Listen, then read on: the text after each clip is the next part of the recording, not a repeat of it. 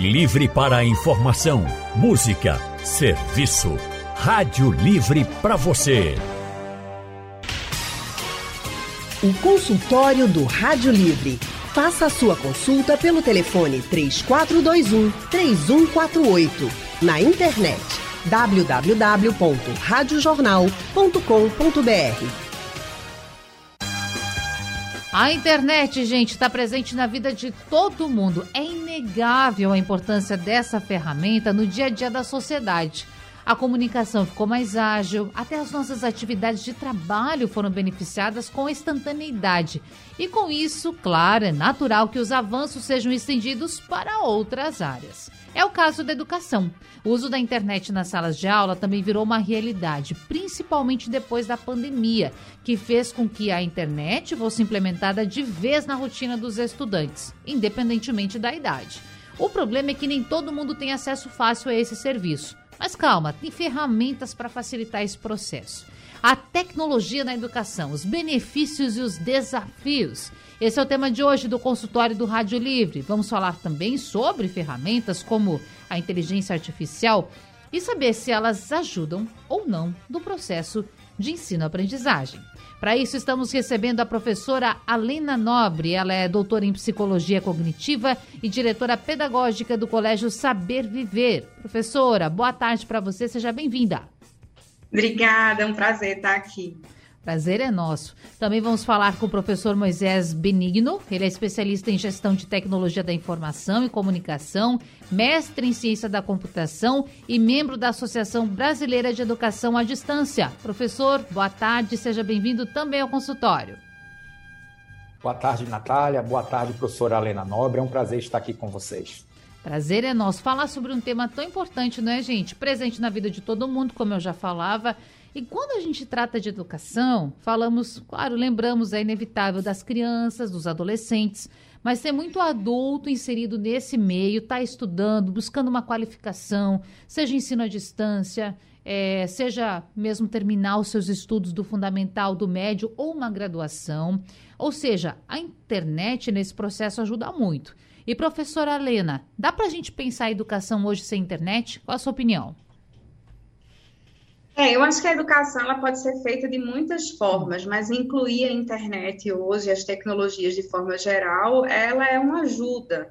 Então, não tem razão pela qual a gente não inserir as tecnologias digitais nem a internet. Até porque essa é uma geração que vai precisar aprender a gerir todas essas informações a partir desses novos meios de comunicação que surgem. Então, mais do que nunca, a educação precisa se preocupar não só em usar, mas também em formar para o uso da tecnologia. Né? A gente não pode mais se privar é, dessa necessidade de inserir os alunos desde pequenos para que eles saibam lidar com isso com o devido cuidado que devem ter, inclusive.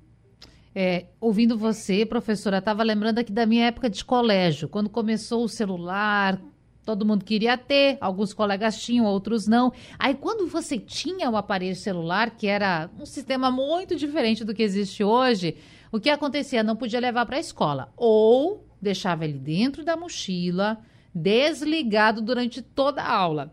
Professor Moisés, hoje, qual é essa realidade em sala de aula? É possível levar?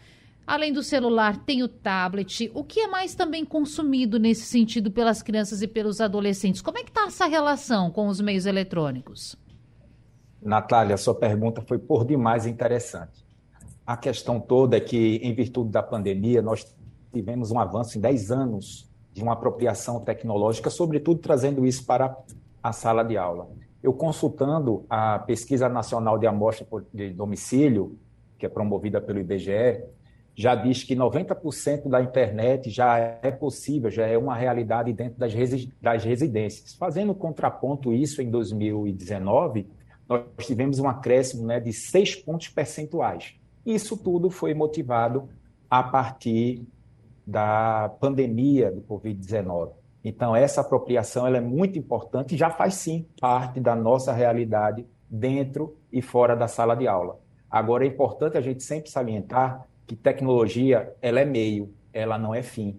E a partir do momento que a gente faz essa inversão de, de papéis, a gente perde, de fato, o sentido, é, é, o sentido principal da apropriação desse recurso que é importantíssimo para poder integrar, gerar engajamento, uma colaboração, uma visão mais significativa da aprendizagem, simplesmente quando a gente faz um processo de redução meramente tecnológica. A gente tem duas, duas, formas aqui de, de ver bem interessantes, duas expressões interessantes. O professor Moisés falou, é o meio, não é o fim. E a professora Alena falou que a gente tem que saber como informar para o uso. Ou seja, professora Alena, a internet não vai resolver tudo nesse processo de ensino-aprendizagem. O que se manteve daquela forma como nós, quando estávamos lá na escola, ensino fundamental, ensino médio, aprendemos? E claro, quais os limites também dessa colocação do eletrônico dentro da sala de aula? Pode ajudar? Não pode ajudar? Como é que é hoje essa realidade? É, assim, muita coisa mudou é, no sentido de acesso à informação, né? Então, hoje, imagina que alguns anos atrás a gente precisava ter acesso à enciclopédia ou um vizinho que tivesse enciclopédia para a gente poder consultar aquilo que a gente precisava, e isso levava tempo. Hoje em dia, a gente consegue ter acesso à informação mais rápido, entretanto, a gente precisa filtrar, saber filtrar essa informação. E é aí que entra o papel da escola. Se a gente nega a tecnologia dentro da escola, é, a gente está negando também a necessidade da gente trabalhar isso, ensinar o aluno a lidar com a informação. E essa é uma habilidade da escola, em todas as áreas, inclusive, não só em língua portuguesa, né? Que a gente está uhum. lidando diretamente com o texto. Mas tudo tudo passa por um processo onde o aluno precisa ter acesso ao conhecimento e, a partir dele, utilizá-lo para a resolução de problemas. Então, a forma de utilizar o conhecimento também tem sido diferente ao longo dos últimos anos, né? Crianças cada vez menores têm acesso a mais informações e, com isso, também elas conseguem se inserir no mundo de uma outra forma. Há riscos e há benefícios benefícios. E é aí que a gente precisa pensar sobre que negociações no uso da tecnologia a gente está fazendo com as nossas crianças e os nossos adolescentes. Então, proibir já não é um caminho viável. A gente precisa pensar em como conscientizar. Uhum. E a uhum. consciência vem a partir de uma clareza de riscos, benefícios e formas de uso da tecnologia, até porque ele não usa tecnologia só na escola, ele usa em casa também. Então, ele precisa se construir com autonomia e, sobretudo, com a consciência ética, porque não é só sobre o que ele consome, mas é também sobre o que ele produz na internet. Então, há muito que se falar e se a gente começa a negar, proibir, a gente se afasta do poder de influência que a gente tem que ter na vida desses, dessas crianças e desses adolescentes, né? Aí estou aqui, professores, pensando num cenário, que é o seguinte: o pai, a mãe, ou mesmo o responsável por essa criança e adolescente diz o seguinte: ó, vamos fazer um acordo. Em casa, você está sob a minha supervisão, todo o teu ladinho, enquanto você está mexendo no celular, assistindo um vídeo no YouTube, está com um tablet. Agora, na escola, eu não quero que você leve esses equipamentos. Por quê? Muitas vezes a gente, nessa condição de pai e mãe, acaba replicando o modelo com o qual nós fomos ensinados, o processo de ensino-aprendizagem que nós passamos na escola. E aí, professor Moisés, como é que se faz para aquele pai ou com aquela mãe que não permite que o filho leve esses equipamentos para a sala de aula? Tem como, de certa forma, incluir esse aluno para que ele possa ter a mesma aprendizagem dos demais, sendo que talvez ele não tenha essa disponibilidade. E aí, deixa eu fazer mais um ponto e vírgula aqui que nem todo mundo tem acesso, às vezes, a um equipamento também. Como fazer isso? É, eu concordo com a professora Lena quando ela fala né, desse acesso, né, da facilidade do acesso. É, eu sou professor também do ensino, do ensino médio hum. e ministro uma disciplina de pensamento computacional e cultura maker. E eu tive essa oportunidade, professora, de trazer na última aula a enciclopédia Barça, dizendo que ali era de fato a única fonte de informação que eu e minha família tinha para poder consultar. E naquela minha época, a pedagogia era a pedagogia da resposta.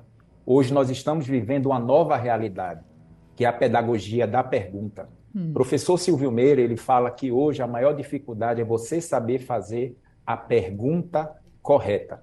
Hoje, facilmente, com dispositivo estando em sala de aula, estando fora, fora da sala de aula, do contexto escolar ou fora dele. Hoje, a tecnologia, os aplicativos, ele se transformou em extensão da sala de aula. É mais fácil a gente negar essa realidade, é mais fácil a gente proibir, como a gente vem acompanhando em alguns estados, alguns países, inclusive, negando a tecnologia. Agora, o mais importante é a gente trazer no estudante o pensamento crítico. Ele precisa refletir sobre a qualidade da informação que está sendo posta, que está sendo trazida. E, mais uma vez, enquanto nós, professores, não mudarmos a nossa filosofia de uma pedagogia muito mais voltada para a resposta, simplesmente avaliar uma resposta, a gente perde muito nesse sentido disso tudo. Eu vivi muito essa dificuldade, apesar de ser professor muitos anos no ensino superior, sou professor da Fafiri hum. e também professor do ensino médio no Colégio São José. Né? Eu senti isso na pele. Muito do que eu aprendi na teoria, né, na pedagogia, em todos os estudos, eu pude perceber que na pandemia, com a minha filha, eu tenho uma filha de nove anos, e pude, de fato, ter que ressignificar minha praxis como professor. Além como professor, como pai também. E a tecnologia, para mim, nesse momento dificílimo, ela se tornou um aliado. Agora, a tecnologia ela tem que ser mediada com bastante responsabilidade e cada vez mais nós professores nós passaremos de um papel muito mais não mais tão ativo, mas também um pouco mais passivo, trazendo protagonismo para o estudante a partir de um grande processo que hoje eu defendo na academia, que é de fato o processo dessa migração, não é uma aprendizagem significativa e que o aluno ele consiga conduzir seus próprios experimentos, suas próprias curiosidades e que isso gere um engajamento e se a gente passe agora um papel mais da curadoria. Seremos futuramente, já somos hoje, me considero hoje, um professor muito mais na perspectiva de uma mediação, de uma curadoria digital. Então, professora Helena, na sua opinião, essa, essa meninada que está chegando agora tem mais autonomia? Eles são mais autônomos se comparados com outras gerações? Olha, eles têm tudo para ter mais autonomia, mas eles também são uma geração, eu percebo hoje, principalmente entre os adolescentes, mas talvez entre os adultos também, que a gente está meio treinado para distração.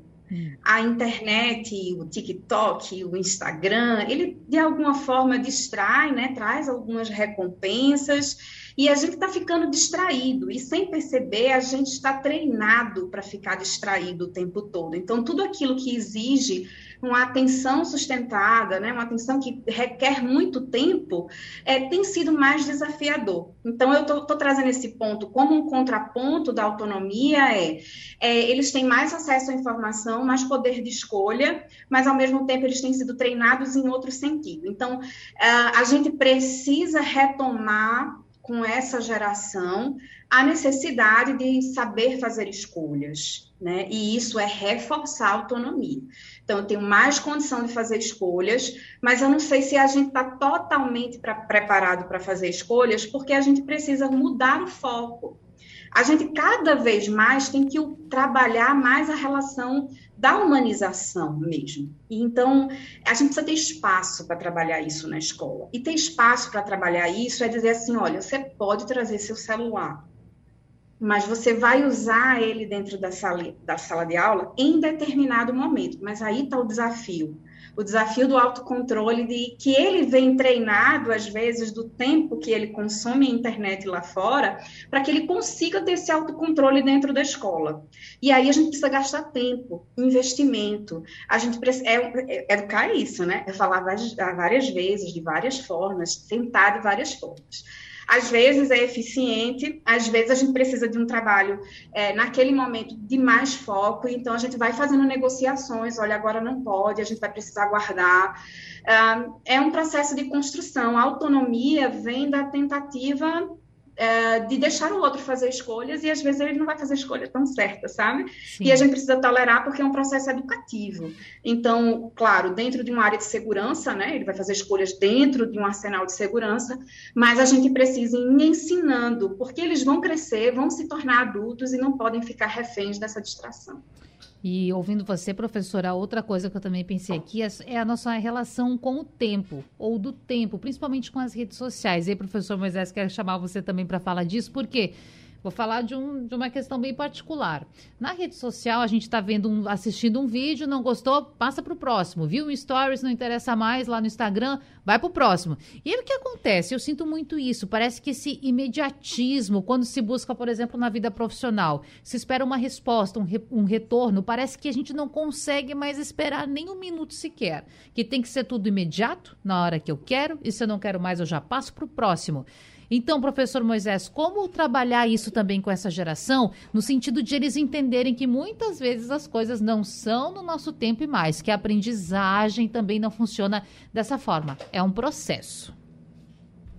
Essa talvez, Natália, seja a pergunta de um milhão de dólares.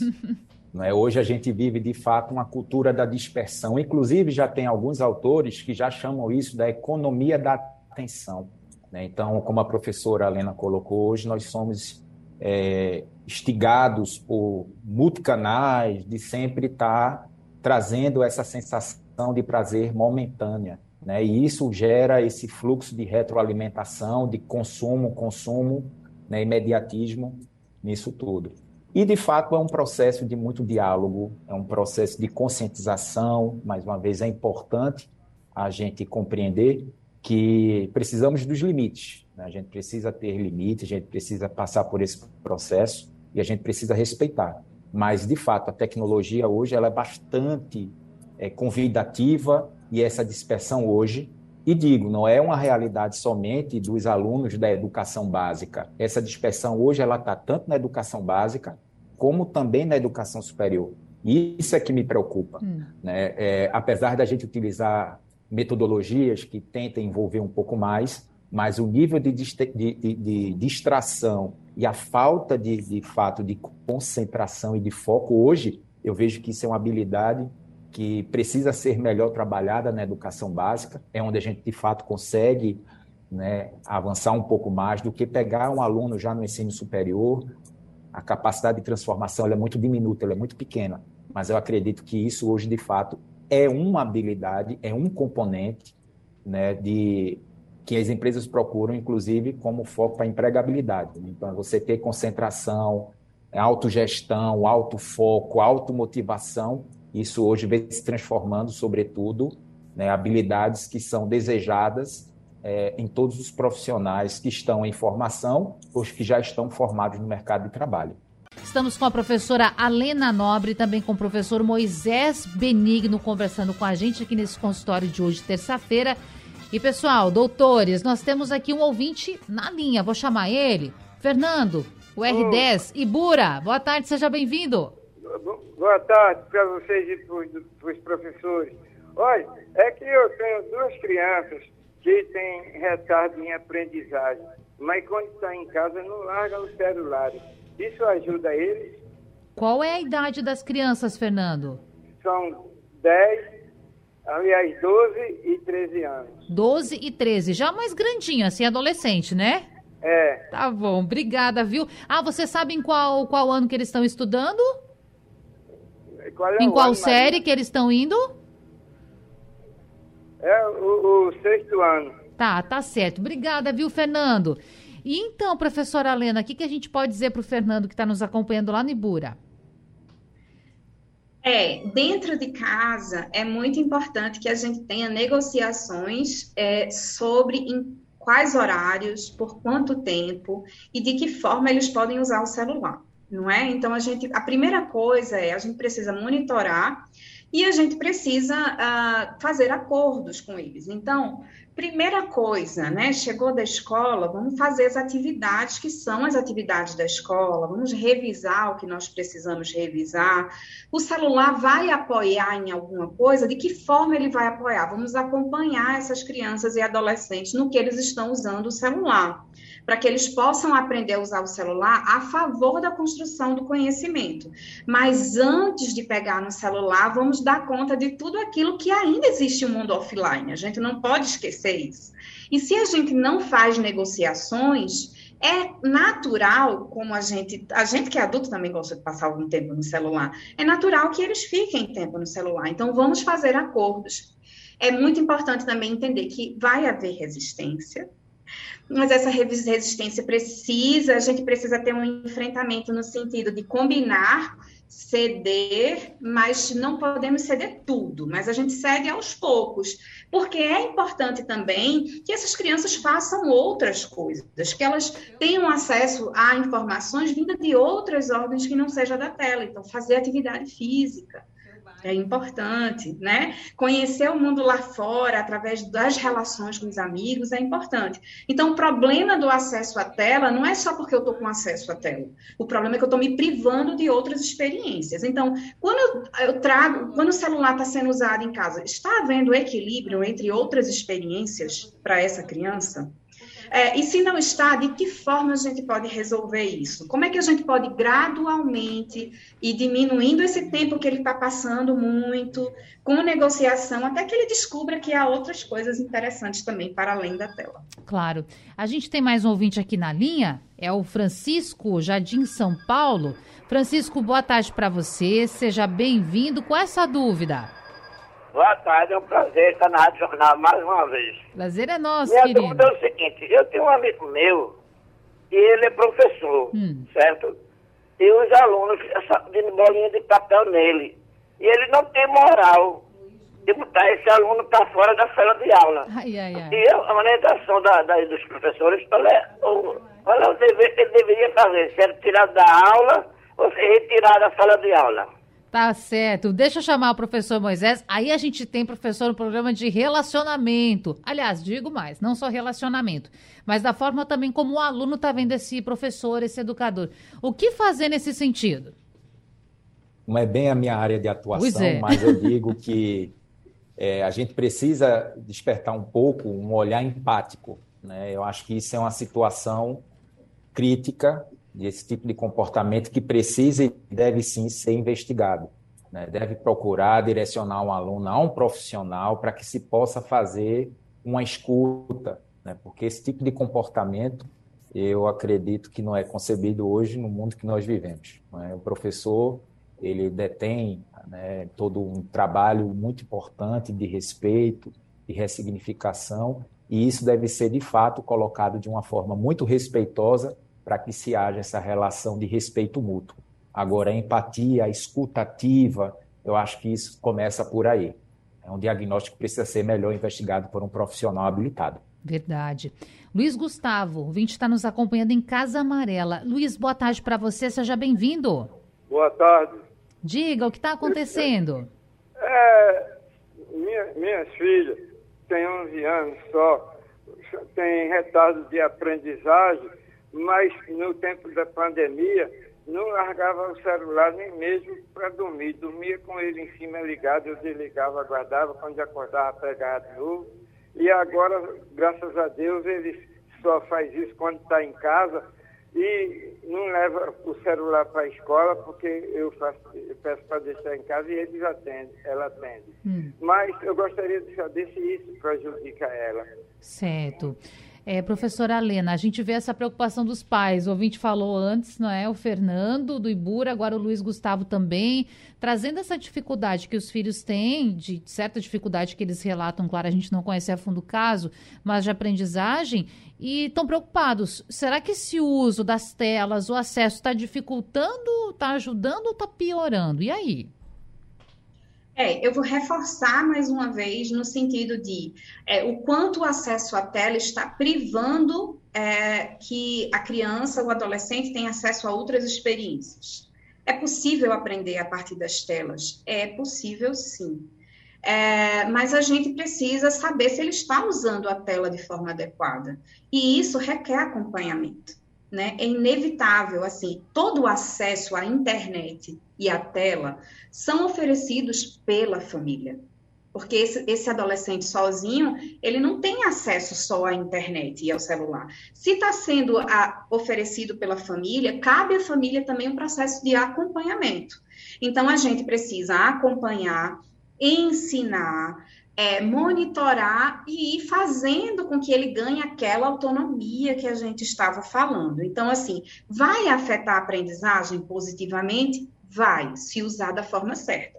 Vai afetar negativamente? Vai se usar da forma errada. Então, só os adultos, que na verdade é quem tem essa, essa capacidade naquele momento de tomar decisões, é, no sentido de fazer escolhas, né, pela experiência que tem, que vai conseguir mediar essa situação. Então, os pais às vezes ficam muito angustiados, mas tudo passa pelo diálogo tudo passa pelos acordos. E a gente precisa sentar com os nossos filhos e precisa falar sobre isso e precisa também a gente precisa se colocar na pauta, porque às vezes eles estão aprendendo a passar o Verdade. tempo todo no celular, às vezes é com a gente mesmo, né?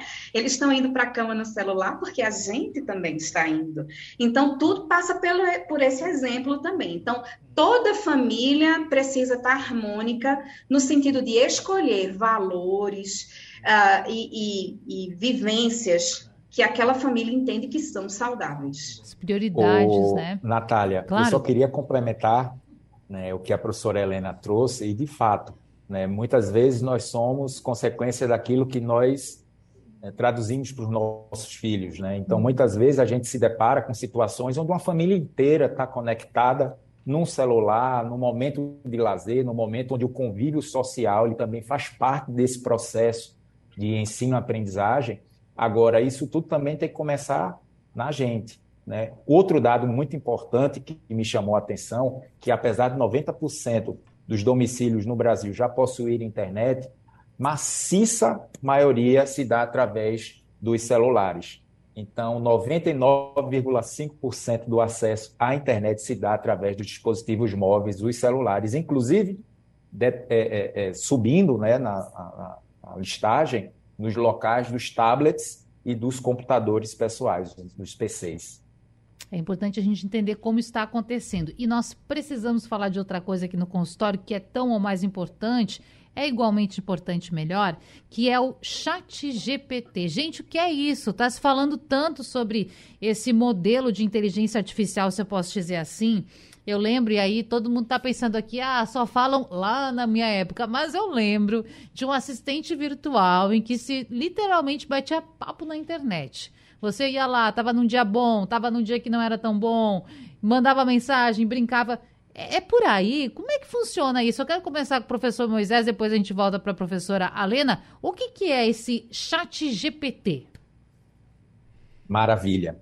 É, é o que vem agora o frison do momento. Né? Eu estava conversando semana passada na formação pedagógica dos professores e eu estava fazendo uma analogia com todo esse movimento que aconteceu no século XV com a máquina de imprensa de Gutenberg, né? Então, desalojou e gerou uma, uma, grande repercussão, uma grande preocupação. Eu não, é, não, sou daquela época, eu já peguei da época da, do Google, né? E também todo esse movimento, esse frison, essa preocupação se tornou, veio à tona, né? Professores, né, educadores, escolas, pais, familiares, o que é que isso iria mudar. Então, tentando desmistificar um pouquinho, o Chat GPT é uma plataforma, é um chatbot, que é um robô virtual, que ele tem o propósito de dialogar, né? ele atende a comandos. Então, a plataforma, que é propriedade de uma empresa americana chamada OpenAI, que é uma empresa né, que recebe aportes de terceiros, eu vou falar aqui já já alguns nomes conhecidos, né, que tem como objetivo a pesquisa e desenvolvimento da inteligência artificial com o propósito de construir sistemas autônomos. O que é que seriam sistemas autônomos? Seriam sistemas que teriam uma capacidade de superar os humanos. Na área Sim. da inteligência artificial, a gente já teve alguns casos exitosos, Deep Blue, né, jogando xadrez, o caso mesmo do Watson, tudo isso. Mas isso é importante, é, é, me, me, traz a memória quando eu me recordo de Paulo Freire, que ele faz assim: a gente sempre tem que ter um pensamento crítico a serviço de quem e quem, em nome de quem essa plataforma está falando. Então, apesar do Frison ter estourado aqui em meados de novembro de 2022, é uma empresa que já está no mercado desde 2015. Hum. É uma empresa que nada mais, nada menos teve né, como sócio até 2018 Elon Musk, que é o proprietário né, do Tesla, da SpaceX, e em 2019 recebeu um grande aporte financeiro da Microsoft, né, Bill Gates, como uma forma até de se equiparar a esse gap né, da, compet da, da, competitividade tecnológica em busca da, das novas tecnologias de mercado. Então, houve tudo isso. O, G, o, o, GPT é um modelo de linguagem de treinamento, hoje está na versão 3, na versão 3.5, e nada mais, nada menos o que está causando todo esse, esse alvoroço, no sentido propositivo, é que ele tem a capacidade de dialogar através de um modelo de IA generativa, dialogar, responder perguntas a partir da linguagem sintática. Então, ele consegue muitas vezes trazer respostas plausíveis, porém incorreta e muitas vezes sem sentido. Uma outra coisa também importante é que essa base de, de treinamento, essa base de conhecimento, se deu a partir do ano de 2021. Hum. Né? Então, é isso hoje que está né, gerando toda essa desacomodação, tanto na academia como também fora dela. É um assunto muito importante. Infelizmente, chegando no último bloco, foi tão bom, mas com certeza a gente. Foi não, ainda está acontecendo, mas com certeza a gente levou muita informação para você. Professores, nós recebemos um áudio do ouvinte Joaquim. Vamos então ouvir juntos, depois a gente comenta? Tarde. Aqui é Joaquim. Eu queria que os professores aí falassem um pouco sobre a robótica nas escolas. O que, é que, eles, acham, que, é que eles acham? Bom, professora Alena, a gente falou sobre o chat rapidamente, claro. Tem a questão da robótica que o nosso ouvinte Joaquim está levantando. Se a gente, nós temos aí mais quatro minutinhos e quero propor esse desafio. Se a gente pudesse falar, claro, você pode falar, o professor Moisés também pode complementar. É, quais são as outras ferramentas, seja robótica ou outra iniciativa, que a gente pode levar para a sala de aula para facilitar esse processo de ensino-aprendizagem? Olha, todas as ferramentas é, que estão disponíveis, inclusive ferramentas voltadas especificamente para os alunos, né? Então, o e-mail é uma ferramenta que aparentemente é simples, mas ela é muito útil. Pode trabalhar com gêneros textuais, com troca de informações. Então, às vezes a gente pensa em ferramentas muito sofisticadas e fica até com certo medo, como o chat GPT, né? Foram, foram tantas polêmicas, né? No sentido de que as crianças agora não iam escrever, porque tudo ia estar escrito por lá. Mas, na verdade, tudo é a forma como a gente utiliza utiliza. Então, é, essa ferramenta, existem ferramentas que são ferramentas uh, mais digitais, existem as ferramentas como a ferramenta robótica mesmo, né? a ferramenta de programação, né? programas que trabalham com a questão da programação e que traz aquilo que Moisés falou do pensamento computacional, que vai exigindo novas competências e habilidades também.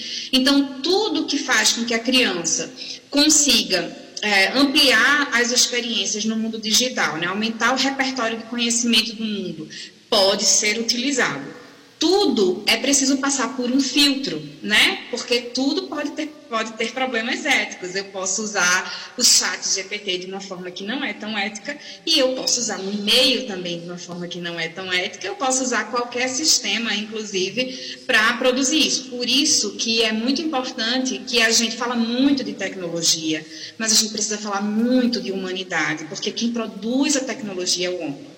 Então, quanto mais ético esse homem, quanto mais em contato com as questões sociais, mais sensíveis para a transformação do mundo, melhor vai ser a tecnologia e melhor a gente vai fazer uso dela. Porque tudo começa na gente, não é? Não é só Sim. na tecnologia. Professor Moisés, pegando esse gancho para a gente terminar, parece que a gente roda, roda e acaba sempre naquela mesma pergunta, que é a pergunta que muitas vezes fazem para os jornalistas: o jornal vai acabar? O rádio vai acabar? E aí eu lhe pergunto, professor, o professor vai deixar de existir na sala de aula ou não? De forma alguma, ele estará cada vez mais do que nunca fortalecido. Simplesmente vai mudar um pouco a posição que ele ocupava dentro da sala de aula. Ele vai continuar sendo o grande maestro, porém ele vai trazer hoje para o palco o protagonismo do estudante né? Ele vai estar tá ali, de fato, encorajando, incentivando e trazendo cada vez mais essa cultura do engajamento. Né? Então, o professor ele passará por uma nova ressignificação, mas jamais ele deixará de existir. O nosso país depende de nós, professores. Eu quero agradecer e a gente fecha da melhor forma, não é, dizendo dessa importância do profissional, mesmo com tantos avanços, esse profissional essencial para o nosso futuro. Obrigada, professora Alena Nobre, e também obrigado ao professor Moisés Benigno por esse consultório tão importante. Abraço a vocês. Abraço, pessoal. Eu agradeço, até breve. Até mais. Foi muito bom tê-los por aqui. Bom, assim a gente termina o consultório do Rádio Livre e também o programa de hoje. A produção de Gabriela Bento, trabalhos técnicos de Big Alves, Edilson Lima e Sandro Garrido. No apoio aqui no estúdio, Valmelo. Coordenação de jornalismo de Vitor Tavares. Direção de Mônica Carvalho. Sugestão ou comentário sobre o programa que você acaba de ouvir, envie para o nosso WhatsApp 99147 8520.